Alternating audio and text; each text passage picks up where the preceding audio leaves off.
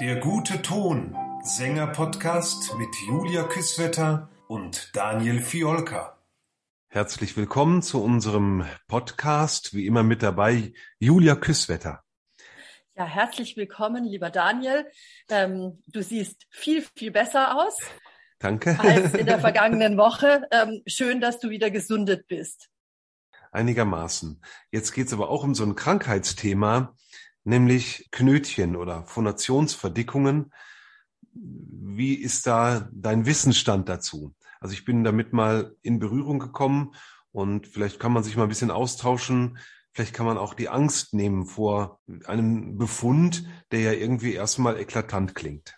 Also die sogenannten Sängerknötchen oder auch Lehrerknötchen, die einfach in sprechenden oder singenden Berufen auftreten können bei besonderer Belastung ähm, einfach der Stimmlippen, die sind ja wirklich sehr gefürchtet. Und mein Wissensstand ist jetzt dazu so mittel, würde ich sagen. Ich bin ja keine Phoniaterin, also ich bin keine Stimmärztin, aber ich bin auch in meiner Unterrichtspraxis mehrfach schon mit Knötchen in Berührung gekommen die wir in einem Fall sehr, sehr erfolgreich auch austherapieren konnten. Zum Glück sind mir selber meines Wissensstandes nach der letzte Stimmcheck war, glaube ich, letztes Jahr. Da sahen meine Stimmlippen jungfräulich aus, sind mir sozusagen auch äh, erspart geblieben. Also es wird unterschieden zwischen weichen und harten Knötchen. Weiche Knötchen sind Ödeme, sind Wassereinlagerungen, es sind, es sind im Wesentlichen Sekreteinlagerungen in den Schleimhäuten, da unsere Stimmlippen aus Muskulatur Bändern und eben Schleimhaut, mit der sie überzogen sind, also die sie sozusagen bekleiden, Schleimhäuten ausgestattet sind, können sich eben in diesen Schleimhäuten oberhalb der Muskulatur, oberhalb der Bänder auch Knötchen da anlagern oder, oder entstehen. Meistens entstehen die durch Verletzungen, also durch das sogenannte Draufhauen auf die Stimme. Und äh, wenn man das lang genug und exzessiv genug betreibt, dann werden eben aus den weichen Knötchen, die sich auch wieder zurückbilden können, die quasi wie Schwellungen entsprechen. Also man kennt das ja, man verletzt sich irgendwie am Arm oder am Bein, man hat eine Schwellung, die geht nach einiger Zeit zurück.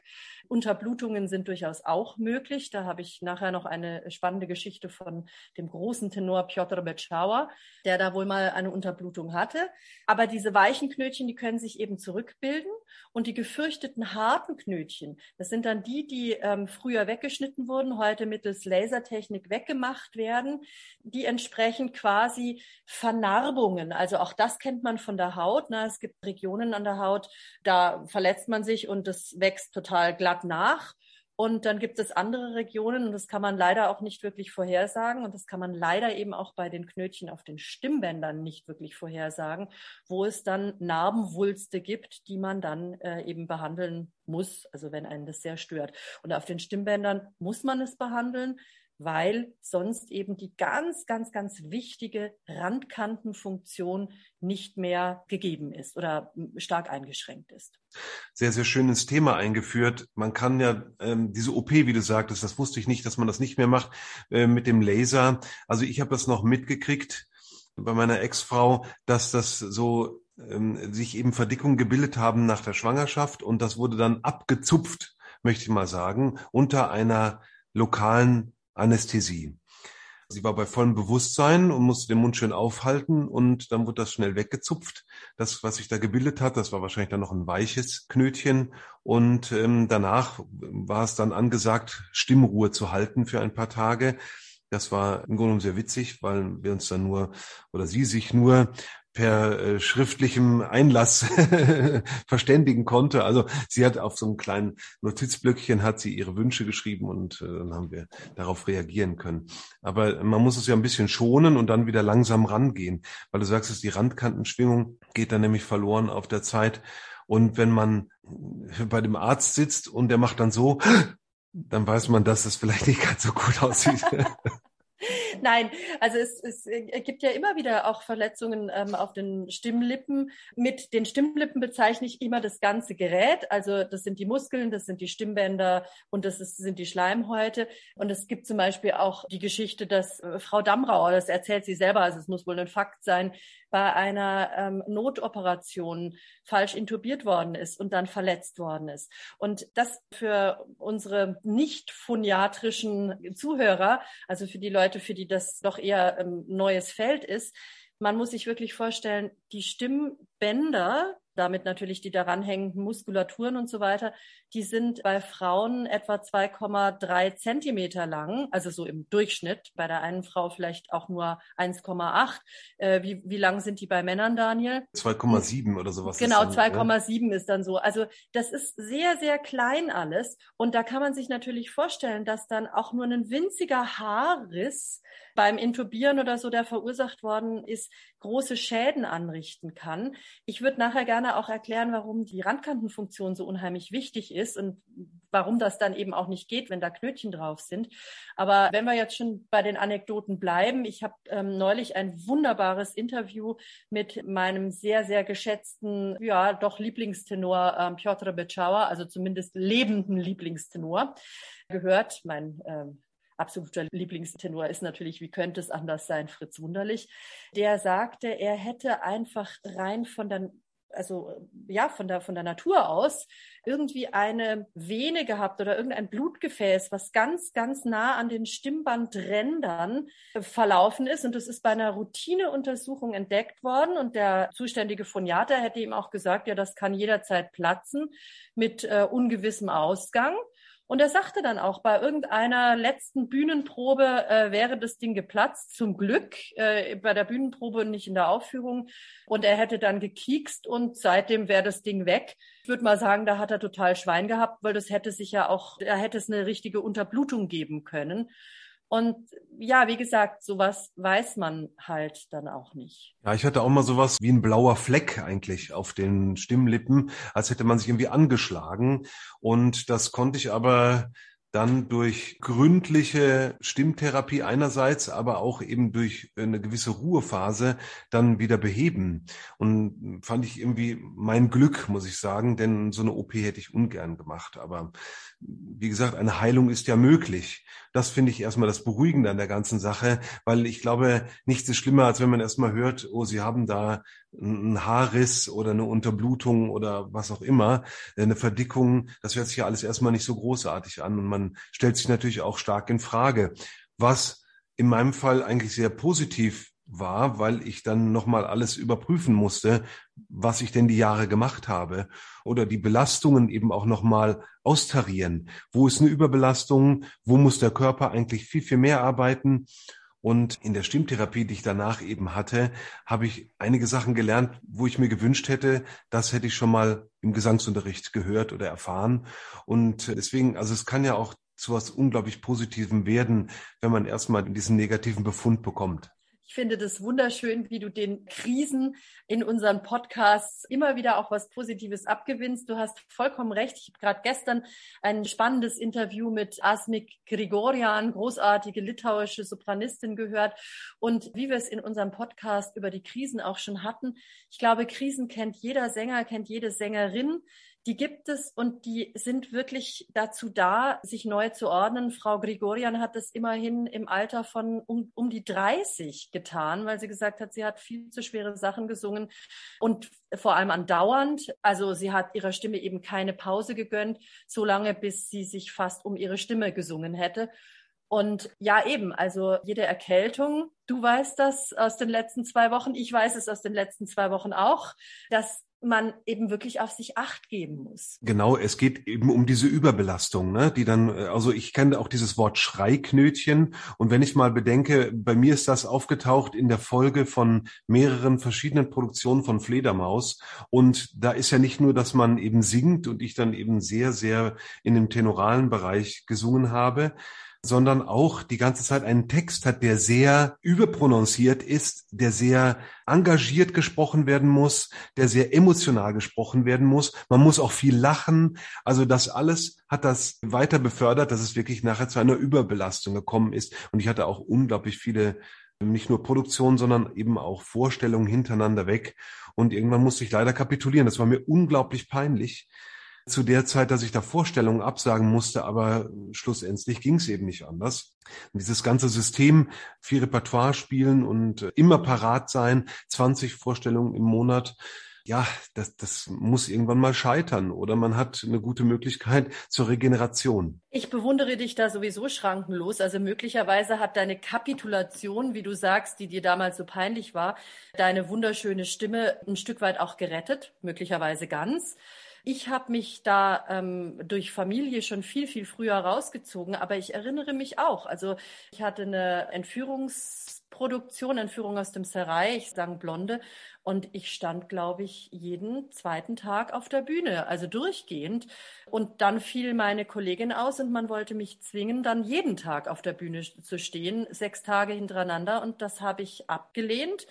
Das gab aber dann ganz, ganz großes Theater und endete letztendlich auch in meiner Nichtverlängerung nach diesem Stückvertrag weil man eben sagte, ja, wenn die nicht da äh, Gewehr bei Fuß steht. Und ich weiß, dass mich diese Belastung, also ich meine, wenn man jung ist, das sagt auch äh, Asmik Gregorian in diesem schönen Interview, dann denkt man, man kann alles machen und man hält es aus und ach, einmal geht schon. Aber so ist es eben nicht. Elsa 30 wurde auch in diesem schönen Interview zitiert. Sie sagte, das ist, verglich das wie mit Seife. Wenn ich mir ganz, ganz oft die Hände wasche, ja, irgendwann geht das Material weg und irgendwann ist von dieser Seife nichts mehr da. Also wenn ich es sehr, sehr, sehr oft mache und eben einfach äh, mich nicht dazwischen ausreichend schone. Und mein lieber Freund Günther Papendell von der, von der komischen Oper sagte immer, wenn er freie Zeit hat, also wenn Ferien sind, spielfreie Zeit, dann singt er gar nicht. Er macht sechs Wochen Pause. Die Pause gönnt er seiner Stimme. Das ist äh, wirklich löblich und das habe ich auch schon ein paar Mal probiert. Aber ich komme dann zu dem Schluss oder bin leider zu dem Schluss gekommen, dass danach meine Stimme so weit runtergefahren ist, dass ich dann eine unglaubliche Zeit brauche, um wieder reinzukommen. Also brauche ich zwei Wochen, um die wieder hochzufahren und zu singen. Und äh, das habe ich dann einmal gemacht, sechs Wochen wirklich gar nicht gesungen, weil ich so fertig war von der Spielzeit davor. Und äh, dann habe ich mir gleich eine Stimmbandentzündung geholt bei den Endproben, die dann sofort folgten. Ne? Nachdem man aus dem Urlaub kommt, äh, schön aus der Wärme wahrscheinlich dann noch hier in diese relative Kälte. Und ähm, da habe ich mir richtig schön was draufgesungen. Also für mich passt es nicht. Für mich ist besser so zwei Wochen und dann muss ich wieder langsam das ganze System wieder in Gang bringen. Eher in der Art, äh, wie eine Lehrerin gesagt hat, äh, ein Pferd will jeden Tag bewegt werden. Ja, ähm, das Zitat ist auch schon gefühlte 100 Jahre alt. Ich weiß leider nicht, ähm, ob Günther inzwischen immer noch diese, diese Stimmruhe hält. Aber wir sind uns sicherlich einig in Maßen, aber doch, die Stimme muss Ruhephasen haben. Natürlich am besten während der Spielzeit. Also ähm, das wäre sozusagen vielleicht der Wunsch auch an die Häuser, dass man eben die Sänger nicht ja täglich oder oder ähm, auf jeden Fall zweitäglich einsetzt, sondern vielleicht nur zwei Vorstellungen pro Woche singen lässt oder so. Eine Belastungssteuerung wäre auf jeden Fall sinnvoll. Und mhm. äh, die jungen Sänger können das eben selber noch nicht steuern und werden dann für alles gefragt und je nachdem, in welchem Fach man unterwegs ist, ist man dann schnell an der Grenze. Und ich finde es eigentlich vollkommen richtig, was du gemacht hast, dass du gesagt hast, nein, ich kann das hier nicht jeden Tag leisten, weil das einfach nicht möglich ist. Und es wäre günstiger gewesen, dass man dir da jemanden an die Seite gestellt hätte und nicht sagen, so, da haben sie aber Pech gehabt, friss Vogel oder stirb und, und dann äh, werden sie nicht verlängert. Also eigentlich eine Unverschämtheit, muss ich sagen. Was für eine Dreistigkeit. Ja, die waren alle furchtbar sauer damals. Aber ich denke, das war trotzdem das Richtige Richtige, ja, auch wenn man natürlich dann unter großem Druck steht, äh, Brigitte Fassbender sagt es auch. Also man sagt als junger, besonders als junger Sänger, sagt man eigentlich nicht gerne ab, weil man einfach nicht weiß, ob man dann wieder gefragt wird. Aber das muss man schon aushalten. Ich würde gerne jetzt auf den Punkt zu sprechen kommen, warum ist es denn so wahnsinnig wichtig, dass diese Stimmbandränder funktionieren? Man könnte ja auch sagen, naja, lass halt die Knötchen drauf. Ich glaube, jeder, also auch die Laien unter unseren Zuhörerinnen, wird ja das kennen von sich. Man ist erkältet, man ist nicht so gut drauf und man spricht oder man singt vielleicht im Chor und man merkt, die Stimmbänder schließen nicht so richtig. Also die, äh, ne, die Stimme greift nicht, die ähm, ist nicht knackig, die ist vielleicht so ein bisschen aufgeweicht und im schlimmsten Fall versucht man zu phonieren, ob nun zu sprechen oder zu singen und es rauscht und pfeift und man merkt, wie ordentlich Luft dadurch geht. Und das ist im Grunde eigentlich dann auch schon die Erklärung, wenn man da dann äh, Knötchen drauf hat, dann kann die Stimmlippe oder können die Stimmlippen gar nicht mehr so richtig schließen. Und das ist für uns SängerInnen nochmal eine Umdrehung wichtiger, dass die absolut toll schließen, weil wir damit nämlich dann in den Bereich des, also durch diese Randkantenschwingung kommen wir in einen Frequenzbereich, können wir Töne in, in, in unseren Stimmsitz schicken, die dann für den sogenannten Sängerformanten interessant und vor allem wichtig sind. Und das unterscheidet letztendlich den Profi vom Laien. Den Sängerformanten versuchen wir in mühevoller Kleinarbeit in mehreren Jahren uns anzueignen. Der liegt, ich habe es gestern nachgeschaut, im Bereich, im Frequenzbereich von etwa 3000 Hertz. Besonders beim Bennerstimmen ist das relevant. In Tönen ausgedrückt läge das oberhalb vom vier gestrichenen F, also eine ganze Oktave über der Königin der Nacht. Und das sind Obertöne, die die Stimme quasi anreichern. Also man kann da etliche Oktaven drunter singen, aber wenn diese Obertöne beigemischt sind, dann wird die Stimme eben tragfähig. Und das ist das, was für uns Sänger einfach entscheidend ist, denn sonst kann ich keinen großen Raum besingen und sonst kann ich auch nicht über ein Orchester drüber singen. Und das, was sozusagen beim Laien schon stört mit der, mit der rauschenden Luft, das ist beim Profi dann, äh, wie gesagt, nochmal einen Zacken blöder, weil wir dann eben neben den Nebengeräuschen nicht mal mehr in diese, in, in, in diese Frequenz kommen, die unsere Stimme tragfähig macht. Äh, und dann wird's eben anstrengend. Und ähm, wir können nicht mit Anstrengung drei Stunden Oper überstehen. Und ist eben so eine Phonationsverdickung ausgebildet, versucht der Muskel nachzuhelfen, um das System nämlich doch noch zu schließen. Und das macht es eben insgesamt nur noch schlimmer und schon ist man in so einem Kreislauf drin. Ganz genau, genau. Dann gibt es die ähm, äh, innere und vor allem dann die äußere Kehlmuskulatur, die mit Falschspannung nachhilft. Also im Bilderbuchbereich ist das natürlich auch alles unter Spannung, aber da ist dann die Spannung genau da ähm, und genau in dem Maß, wie es sein soll.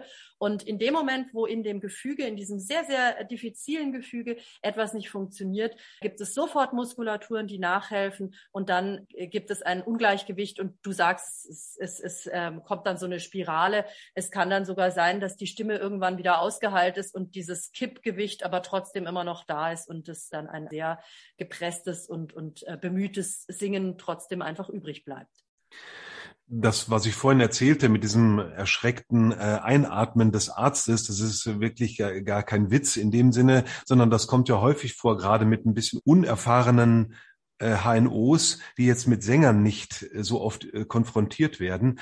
Und ich habe das Glück gehabt, einen tollen äh, HNO gehabt zu haben in München, der eben mir ganz im Gegenteil gesagt hat, beruhigen Sie sich mal, wenn ich in die Münder von vielen anderen Berühmtheiten hier schaue, die in dieser Stadt auch singen, äh, da sieht Ihre Stimme aber noch vergleichsmäßig gut aus. Und die verdienen aber ein bisschen mehr als Sie. Da müssen Sie nur mal aufs Konto gucken und dann äh, beruhigt Sie das vielleicht ein bisschen. Und also, aber seitdem sage ich mir das tatsächlich immer wieder, dass ich das sage, ja, ach ja, so schlimm ist es nicht, beziehungsweise Heilung ist möglich. Ja, also definitiv. Ich, ich muss auch sagen, ich feiere immer meine Poniater, wenn sie mir dann sagen, ähm, ach, ist alles nicht so schlimm. Ja, sieht eigentlich alles noch ganz gut aus. Ist es ja genau das, was man hören möchte.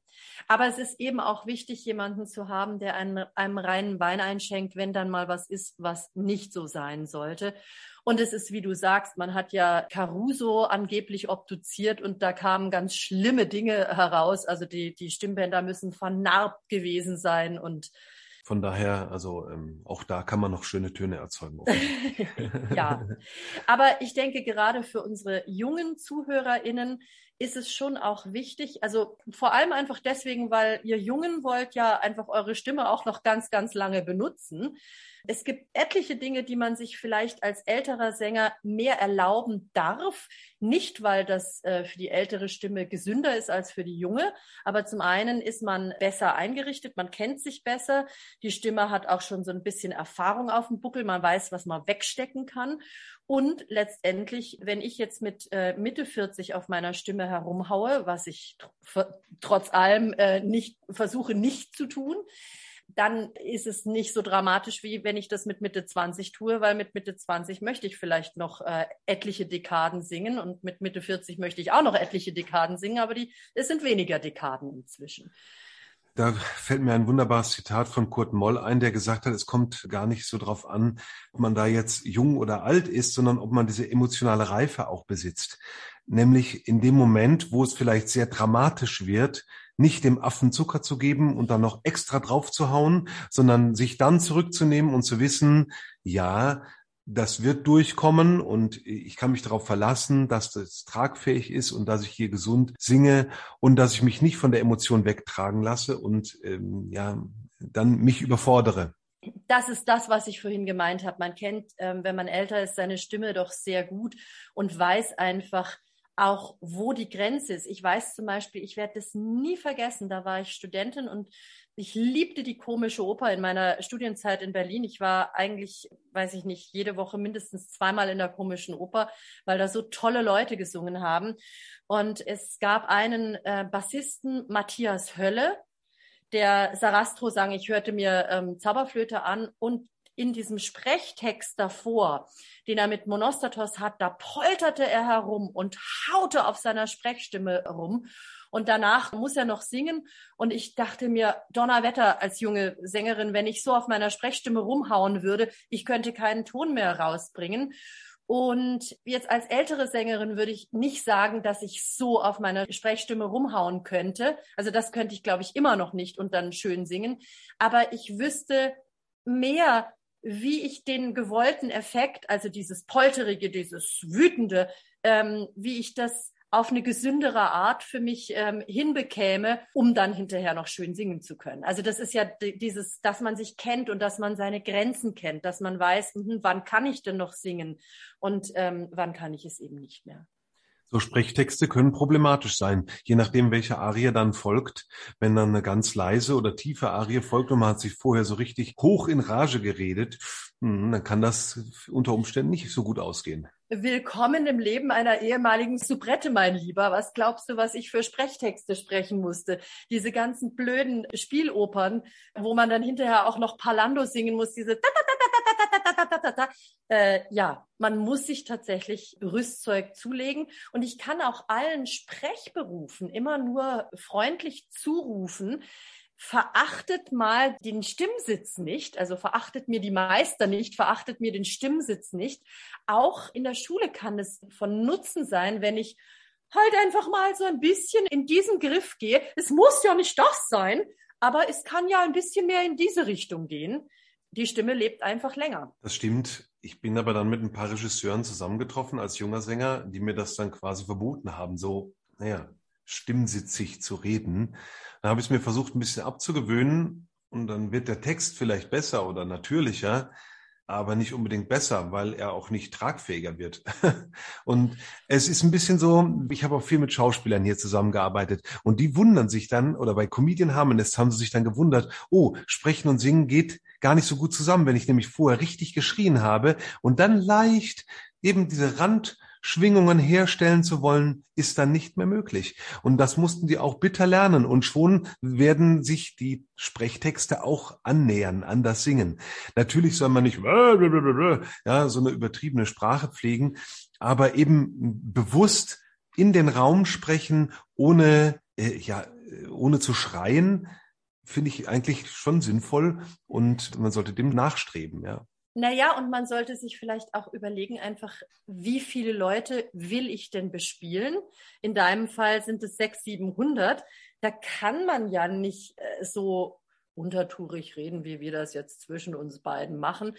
Nein, wir machen es ja eigentlich auch nicht. Und wenn ich jetzt also zum Beispiel vor einer Schulklasse stehe, ich habe jetzt gerade im Bekanntenkreis, hat mich jemand angesprochen, sie hat nach längerer Familienpause wieder angefangen, in der Schule zu arbeiten und die ersten zwei Tage Stimme weg und so weiter. Und wenn ich dann eben 25 Schüler, die eben auch nicht mucksmäuschen still sind, bespaßen möchte, und ich das eben auch nicht nur ein Jahr lang machen möchte, sondern vielleicht 30, bis ich in Rente gehe, dann sollte ich mir schon überlegen, auf dem Körper zu sprechen, im Stimmsitz zu sprechen. Ein bisschen in die Richtung von den, wir reden jetzt hier ja nicht vom Sängerformanten, aber es geht ein bisschen in die Richtung. Es müssen ja nicht 3000 Hertz sein, 2000 sind ja auch schon ganz schön, wenn man die in der Sprechstimme herstellen kann ähm, als Obertonreihe. Und das wäre mir immer wichtiger als jetzt ja der Vorwurf, du sprichst nicht natürlich. Ich glaube auch, dass wenn man weiß, wie das geht, wie dieses stimmsitzige und gestützte Sprechen geht, dass man ja damit dann auch spielen kann. Also man muss Raum auf jeden Fall herstellen. Man kann nicht in diesem abgesenkten, weichen Gaumen reden und dann äh, so, so durchquetschen. Das wird nicht tragfähig sein. Und es ist ja folgendermaßen. Erst ist Musik gewesen, eine Ouvertüre, die unglaublich laut war. Dann sind die Ohren der Zuhörer ein wenig betäubt und jetzt spricht man etwas und dann verstehen die einen deswegen gar nicht, nicht weil man zu leise gesprochen hat, sondern weil sich das Gehör irgendwie schon anders eingestellt hat, der ZuhörerInnen. Allein deswegen muss man schon ein bisschen lauter reden als normal. Und lauter heißt eben in dem Fall nicht schreien, sondern mit mehr Raum oder mit dem richtigen Raum und mit der richtigen Unterstützung sprechen. Da haben sich die Hörgewohnheiten in den vergangenen Jahrhunderten, kann man sagen, und auch Dekaden in den vergangenen, was weiß ich, 50 Jahren komplett geändert bis wir in der Oper sind, haben wir schon, weiß ich nicht, im Stau gestanden, gehupt oder, oder die U-Bahn genommen und unheimlich viel Lärm und Reize um uns gehabt. Die Ohren heutzutage sind, das muss man leider wirklich sagen, versaut. Und in den letzten 50 Jahren haben die Orchester ja auch angefangen, ihre Instrumente immer höher zu stimmen. Also leicht höher. Der Kammerton 440 liegt bei fast keinem Orchester mehr bei wirklich 440, sondern es sind dann 443, 445 oder so, damit es eben lauter auch klingt, ne? durch die, durch das Hochstimmen, durch die Frequenzen, durch die Obertöne, die sich dann da bilden, wird es brillanter. Und das macht es aber alles den Sängern nicht leichter. Sind jetzt aber Knötchen per se ein Sopranproblem? Habe ich mich schon mal gefragt, weil ich kenne sehr viel mehr Soprane, aber weil ich es ja selber auch kenne, den, also nicht eine Knötchenbildung, aber überhaupt Phonationsverdickungen, auch von Tenören. Aber ich habe mir mal irgendwann eingebildet, dass, dass vor allem so hohe Koloratursoprane von Knötchen sehr oft betroffen sind. Vielleicht sollten wir erklären, wie es zu Knötchen kommen kann. Also das haben wir ja schon vorhin so ein bisschen ansatzweise durch Verletzungen. Aber wieso kann man, wenn man, das kann man ja wunderbar ausprobieren, also bitte don't try this at home, aber ähm, man könnte es ausprobieren. Wenn man jetzt schreit, zehn Minuten lang, dann wird die Stimme aufgeraut sein. Was ist diese Aufrauung? Diese Aufrauung ist Schwellung.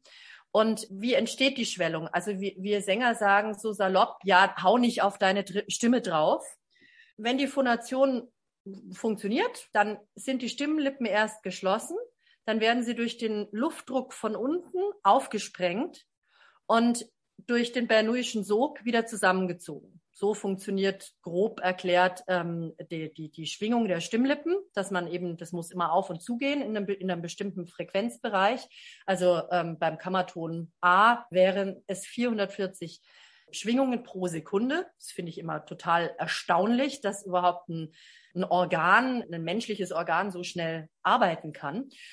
Und wenn wir jetzt sozusagen eben schreien, dann pressen wir wahnsinnig viel Luft, dann wird das sehr gewaltsam aufgedrückt und schlägt quasi auch gewaltsam wieder zusammen. Dann sind diese Schwingungen eben wirklich Schläge auf die Stimmlippen. Und damit erklärt sich dann auch die Schwellung. Ja? Also jeder, der, weiß ich nicht, sich schon mal geprügelt hat, weiß, ja, er kriegt einen Schlag, es gibt eine Schwellung, es gibt vielleicht sogar einen blauen Fleck, wie du das sagst. Und jetzt um auf deine Frage, die ich wirklich extrem spannend finde. Du siehst, die Sopranistin hat es gar nicht auf ihrem Schirm, weil ich habe tatsächlich das eher so als Tenorknötchen abgespeichert.